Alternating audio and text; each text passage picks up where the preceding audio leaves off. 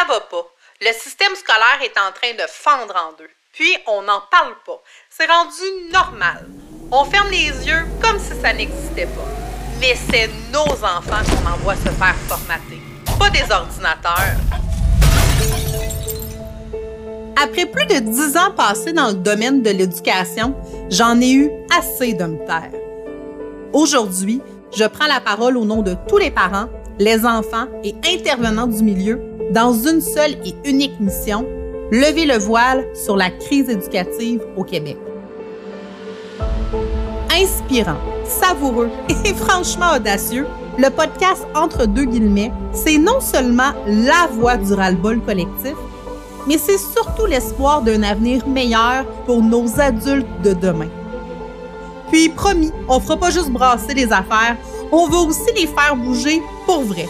Parce que la détresse éducative, c'est pas un mythe ou un argument politique cute.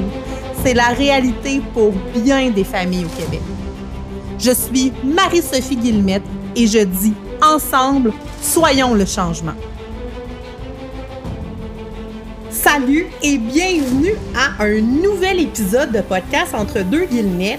Avant de te révéler le sujet chaud, le sujet d'actualité que je veux traiter avec toi cette semaine. Il y a une petite nouveauté pour le podcast Entre deux guillemets. Alors, à partir de cette semaine, à partir du 11e épisode, vous allez pouvoir accéder aux vidéos sur la chaîne YouTube Entre guillemets, donc aux vidéos du podcast.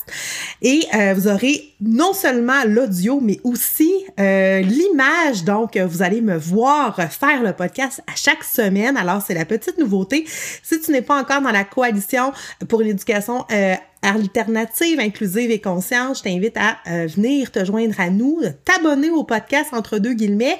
Et si jamais tu es dans le système scolaire, si jamais tes enfants, c'est difficile, si jamais toi, en tant que professionnel, ça fonctionne plus, je t'invite à te diriger vers nous, entre guillemets.ca. Tu pourras voir un peu notre philosophie, qu'est-ce qu'on offre comme service et on est en train de se positionner comme l'alternative numéro un au système de l'éducation. Comprends-moi bien, c'est pas que j'aime pas le système, c'est que je comprends qu'il y a des lacunes, qu'il y a des choses qui sont longues, sont difficiles, les ressources sont difficiles à aller chercher dans le système. Et moi, j'ai envie, avec mon équipe d'enseignants euh, brevetés et expérimentés, de faire la différence au quotidien euh, dans la vie de dizaines, centaines, voire de milliers d'enfants. Euh, donc, je t'invite à aller voir ce qu'on fait entre guillemets.ca. Tu peux toujours communiquer avec nous aussi sur nos différents médias sociaux, donc Facebook, euh, Instagram, euh, TikTok. Il y a possibilité aussi de nous écrire à info à commercial entre guillemets.ca. Bref, Aujourd'hui, en fait, pour ceux qui ne le savent pas, je fais de la radio à chaque semaine le mardi dans Choix 98 1, Radio X Québec, tous les mardis entre 10h15, 10h45, des fois 11h. Et je traite d'actualité, je traite de sujets chauds de l'éducation. Et vous comprendrez qu'une fois que je sors de la radio, là, j'ai une envie folle d'enregistrer mes podcasts parce que on a débattu, discuté et je discute avec Robbie Moreau et euh, Nick Cloutier qui sont des papas aussi. Donc, ils me posent des questions sur l'éducation. Ça fait des échanges très intéressants. Si jamais tu n'as pas été écouter mes segments de radio, je t'invite à le faire dès maintenant. Aujourd'hui, on parle d'un article qui a paru. En fait, c'est un article qui a paru en réaction à un autre article. Donc, je te fais le topo rapide. Alors, c'est Geneviève Patterson qui a écrit euh, il y a euh, un peu plus d'une semaine au moment où j'enregistre euh, le podcast.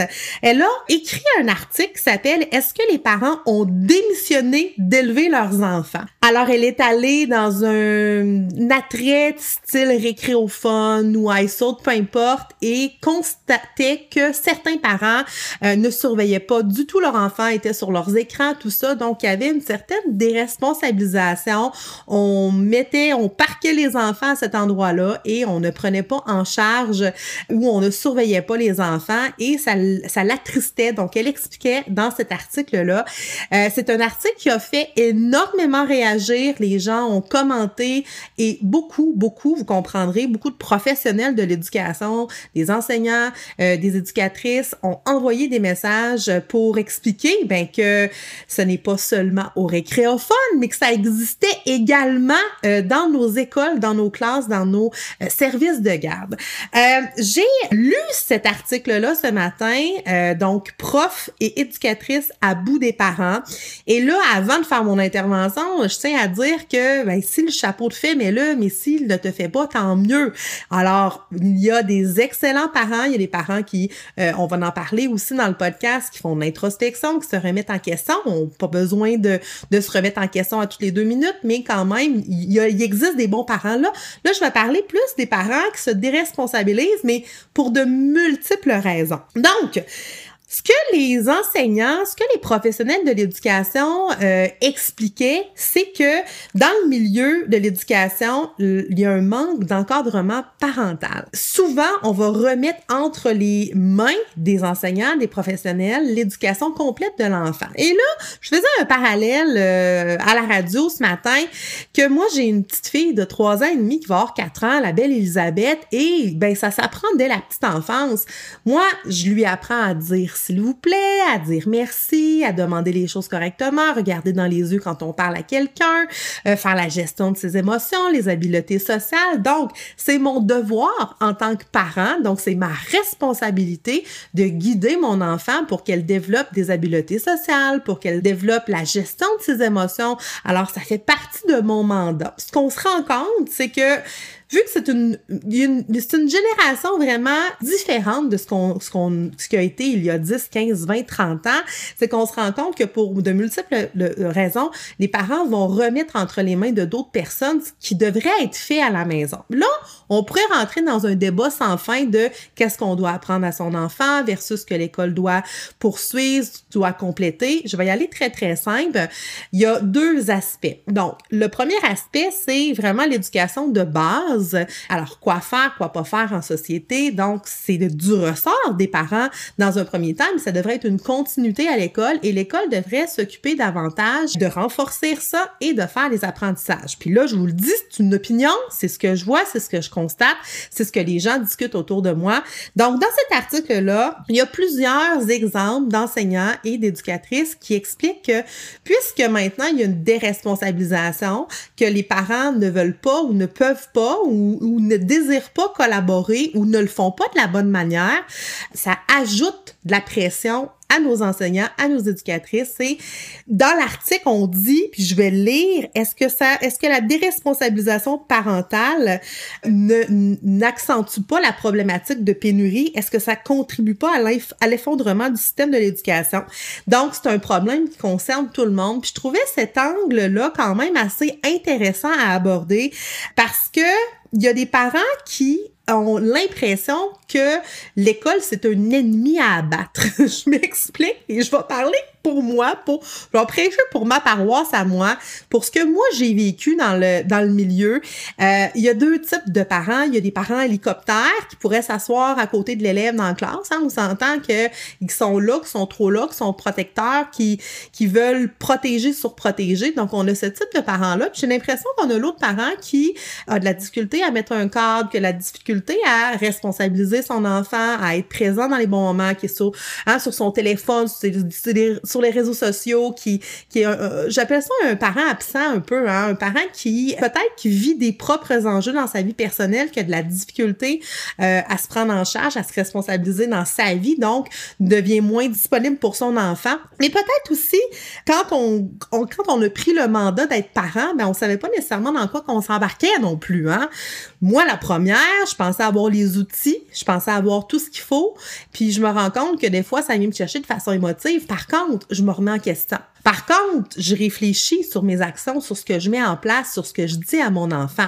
Comme je vous dis, je me questionne pas aux deux minutes d'écart. Je, je prends le temps de fois de temps en temps de dire, hey, là, dans les dernières semaines, il me semble que j'étais plus à, bout de souffle, euh, j'avais pas de patience. Pourquoi? Est-ce que j'ai bien dormi? Est-ce que j'ai bien mangé? Donc, je me remets en question pour savoir si je suis une maman adéquate pour mon enfant dans la situation. Puis, on n'est pas parfait, il y a personne de parfait, c'est pas ça qu'on vise du tout, mais il y a un juste milieu à aller chercher. Là, ce qu'on parle vraiment, c'est des parents qui font pas avec l'école. Pourquoi? Ben, C'est des parents, comme je dis, euh, c'est comme si l'école était contre eux. C'est comme si euh, tout ce que l'école fait, c'est pas la bonne chose, c'est pas de la bonne façon. Euh, c'est comme si, ben, tu mon enfant, euh, non, il est pas responsable de ça, ou non, il a pas fait ça, ou il y a vraiment une déresponsabilisation de de qui est son enfant, de qu'est-ce qu'il fait à l'école. Les parents vont se sentir attaqués facilement, et il y a une espèce de d'abandon, comme je vous disais, de multiples raisons. Puis il y a des raisons quand même qui sont plus valables. Donc il y en a des parents, on, on tombera pas dans ceux qui ont la santé mentale, tout ça, ou qui vivent des, des épisodes dépressifs ça, c'est une, une chose. Je parle vraiment des parents qui sont en possession de leurs moyens, euh, qui ne se questionnent pas ou qui ne veulent pas se responsabiliser parce que c'est trop difficile, des, des adolescents que j'appelle. Donc, on, on abandonne, puis l'école ou la garderie viennent assumer le rôle d'éducateur, puis ils s'occupent des enfants à la place des parents.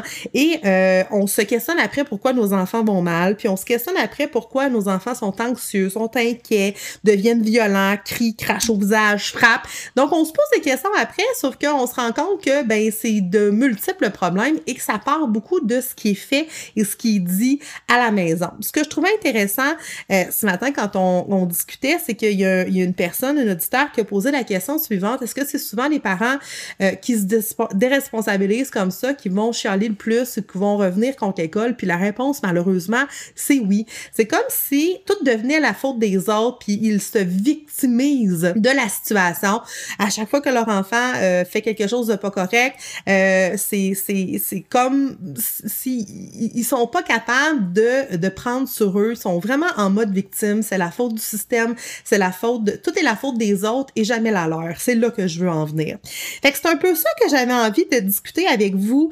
Euh, puis c'est ce que moi j'ai vécu dans, dans le milieu et je suis certaine, donc si tu es un professionnel ou un parent euh, qui euh, voit peut-être d'autres parents ou des professionnels de l'éducation qui disent ouais moi euh, ça fait partie des raisons de pourquoi je, je songe quitter hein, dans l'article. On lisait que ça pesait dans la balance sur la volonté de rester ou non dans le domaine de l'éducation Donc, si toi, tu as vécu ça comme professionnel, écris-moi, viens me parler, viens me dire c'est quoi ton histoire à toi, comment tu as vécu euh, les choses par rapport à des parents qui euh, n'avaient pas envie de s'impliquer outre mesure dans la vie de leur enfant, ou du moins qu'ils le faisaient pas de la bonne façon.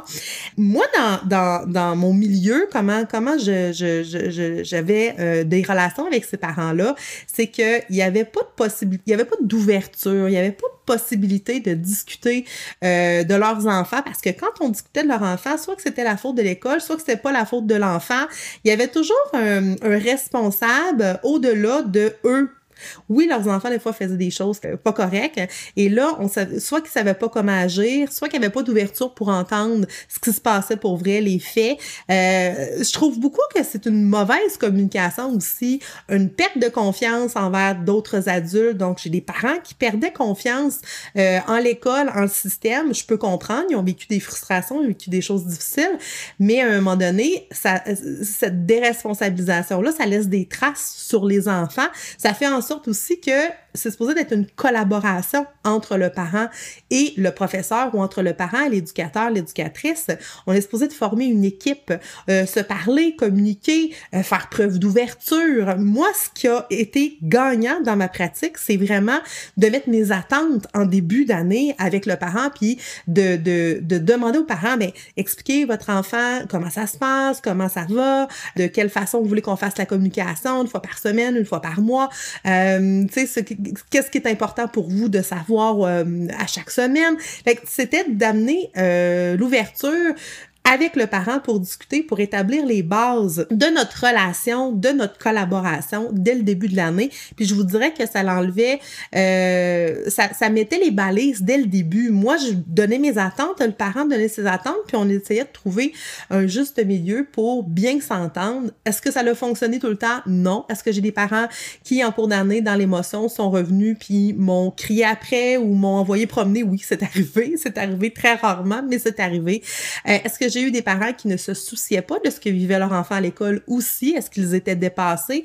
Est-ce qu'ils se déresponsabilisaient à cause que, justement, ils trouvaient ça plus ou moins important ce que leur enfant vivait? Je ne sais pas les raisons qui étaient en arrière de ce comportement-là, mais oui, ça m'est arrivé dans ma carrière. Mais comme je vous dis, la collaboration, la communication euh, et le dédouanement aussi ça, ça fonctionnait. Puis souvent, je dis aux parents, je vois qu'il y a quelque chose qui vous contrarie ou ça fait plusieurs semaines que j'ai pas de vos nouvelles. Qu'est-ce qui se passe? Et souvent, le parent, ben, ça va pas bien à la maison, il se passe telle affaire, je vis une séparation, il y a ci, il y a ça.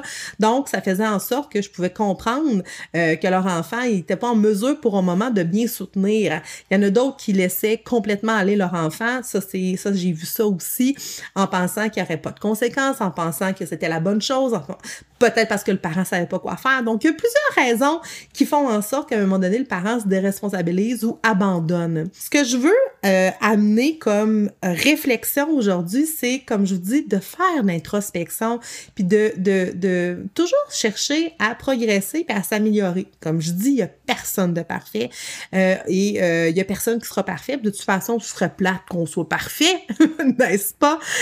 Mais je vous demande, si vous êtes un parent, que votre enfant soit jeune ou moins jeune en adolescence, même début de l'âge adulte, euh, juste de réfléchir euh, sur ce qu'on a envie de léguer, ce qu'on a envie de, de, de, donner à nos enfants comme valeur, comme exemple. Parce qu'un enfant ne reproduit pas ce qu'on dit. Alors, si on lui demande de faire ça, ça, ça, ça, ça, des fois, il le fait pas, il va faire ce que nous, en tant qu'adultes, qu'on fait. Fait si on est sur notre cellulaire quatre heures par jour et on demande à notre enfant après 20 euh, minutes de tablette d'arrêter sa tablette, donc ça manque de cohérence. Est-ce qu'on est cohérent en tant que parent avec nos enfants? Est-ce que, qu'est-ce qu'on leur demande? Est-ce qu'on le fait nous-mêmes? On demande d'être poli. Est-ce qu'on est poli? On leur demande d'avoir un bon langage. Est-ce qu'on a un bon langage? Donc, c'est cette réflexion-là, c'est en tant que parent, est-ce que moi, je deviens un bon modèle pour mon enfant la plupart du temps?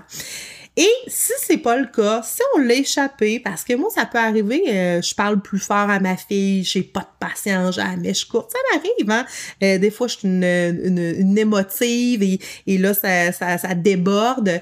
Ben, je vais aller voir ma fille, je vais m'excuser, je vais me permettre de m'excuser à mon enfant, je vais lui dire, tu as raison. Puis ma fille, elle me le dit, maman, t'as crié, puis ou t'as parlé fort, puis euh, tu, tu, tu, j'aime pas ça, ou ça fait de la peine dans mon cœur. C'est sûr a trois ans et demi, mais je vais la voir, puis je vais m'excuser, puis je vais lui dire, écoute, tu as raison, maman, elle a fait une erreur. Alors, je vais démontrer aussi à mon enfant que, ben, on n'est pas parfait, qu'on on fait des erreurs, puis qu'on veut s'améliorer, qu'on veut progresser, puis qu'on veut changer les choses. Puis là, je dis pas que je m'excuse euh, tout le temps non plus, donc faut, faut, euh, faut tempérer tout ça. Mais c'est une bonne façon, je pense, euh, d'agir avec nos enfants, de, de faire preuve de vulnérabilité, puis que de voir qu'on n'est pas parfait, puis qu'on se pose des questions, nous aussi. Posez-vous la question, c'est quand la dernière fois avec mon enfant que j'ai euh, fait une activité de son choix, qu'il a choisi, qu'il a aimé, qu'il a apprécié? C'est quand la dernière fois qu'on a vécu un moment de complicité? Euh, donc, si vous vous réfléchissez, vous dites, hey, ça fait vraiment longtemps, ça fait plusieurs semaines que j'ai pas passé un moment de qualité avec mon enfant, mais ben, il est temps de remédier et de dire comment je peux m'assurer de bâtir une relation euh, de complicité avec mon enfant, une relation de confiance, ce qui va faire une incidence euh, sur votre responsabilisation, oui, en tant que parent, c'est le sujet du podcast, mais au-delà de ça, c'est que votre enfant va être en sécurité, va se sentir en sécurité, euh, ça va diminuer son anxiété, euh, il va connaître les balises, il va avoir un modèle. Donc, vraiment de s'interroger, moi, en tant que parent, comment j'agis au quotidien et euh, quand euh, je fais un faux pas, comment je fais pour euh, réajuster le tir, comment je fais, est-ce que je fais appel, c'est des périodes de dérapage, ça peut arriver, là, à n'importe quel parent, on vit un moment plus intense, on a plusieurs enfants, on a des soucis financiers, il arrive des choses dans la vie, ben, on peut aller chercher de l'aide d'une tierce personne, on peut aller chercher de l'aide d'un professionnel.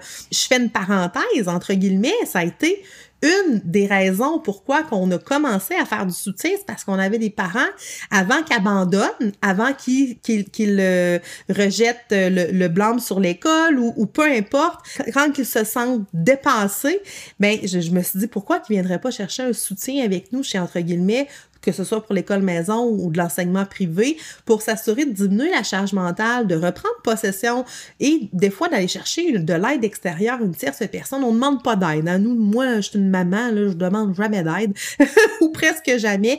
Dans la dernière année, j'ai vu à un moment donné mes limites, que j'étais dépassée sur certains aspects avec mon entreprise, avec ma mission, tout ça. J'avais besoin d'un soutien et je suis allée chercher de l'aide. ça m'a permis de baisser mon anxiété euh, et d'offrir à ma fille le, le meilleur de moi, d'être disponible, de pas être toujours fatigué, de passer tout ça. Donc là, je déroute un petit peu de, de, de, de, ce que je voulais vous parler dans le podcast, mais vous comprenez l'idée de réfléchir à euh, comment qu'on agit, comment qu'on est avec nos enfants, parce qu'il n'y a pas juste des connaissances à l'école. Hein, je parle souvent qu'on fait des apprentissages, tout ça, mais il y a le savoir-être aussi. Donc, si vous n'avez pas lu cet article-là qui date du 28 février, prof et éducatrice à bout des parents, donc euh, lisez ça, Geneviève Patterson. Je trouve ça super intéressant qu'on tire la sonnette d'alarme euh, par rapport à ça parce que euh, sont, euh, il y en a beaucoup de parents qui à un moment donné, pour de multiples raisons, abandonnent, qui disent mais c'est trop pour moi, c'est difficile pour moi. Donc allez en prévention, soyez prévenant aussi avant que ça arrive, allez chercher de l'aide, allez chercher une tierce personne, allez chercher quelqu'un qui va vous soutenir là-dedans. Puis si jamais au niveau éducationnel, vous voulez débuter l'école maison, vous voulez euh, votre enfant a certaines difficultés ou des grandes difficultés scolaires, ben on est là nous entre guillemets, on est une équipe de euh, plus de 20 enseignants brevetés expérimentés, on accompagne vos enfants en individuel, on fait du multiservice aussi, on a d'autres services complémentaires, mais on vous aide avec cet aspect-là pour vous assurer de vous reprendre votre calme, reprendre le contrôle et de vous assurer de passer des moments de qualité avec votre enfant, des moments de complicité euh, qui vont faire la différence au quotidien, qui va aider votre enfant à bien grandir et à bien évoluer. Alors, si cet épisode de podcast vous a intéressé, que, que vous êtes questionné, c'est correct moi, je trouve que c'est une bonne chose de se questionner, de se remettre en question, hein, comme je dis pas tout le temps. Euh, vous me laisserez vos commentaires, vous viendrez m'écrire euh, sur euh, mes différentes plateformes, que ce soit Facebook, Instagram, YouTube. Vous pouvez m'écrire à info commercial entre guillemets.ca. Et n'oubliez pas de vous abonner au podcast entre deux guillemets parce qu'il y a un épisode qui sort à tous les jeudis matins. Donc, toutes les semaines, un nouvel épisode de podcast qui traite d'un sujet de l'éducation, un sujet qui vous concerne parce que l'éducation, c'est une affaire de tous, c'est la responsabilité de tous et c'est ensemble qu'on va pouvoir faire la différence. Alors sur ce, je vous souhaite une, excellente semaine et on se retrouve la semaine prochaine pour un autre sujet d'actualité en éducation. Bye! Je te remercie infiniment d'avoir écouté cet épisode de podcast. Si t'es pas encore abonné, je t'invite à le faire dès maintenant. N'oublie pas de joindre sur Facebook notre grand mouvement éducatif, la Coalition pour une éducation alternative, inclusive et consciente. Je te rappelle que tu peux communiquer avec nous en tout temps sur une de nos plateformes pour voir comment on peut t'aider à vivre une éducation alternative à ton image, que tu sois prof, intervenant ou parent. J'ai très hâte de te retrouver la semaine prochaine pour un autre épisode. À bientôt!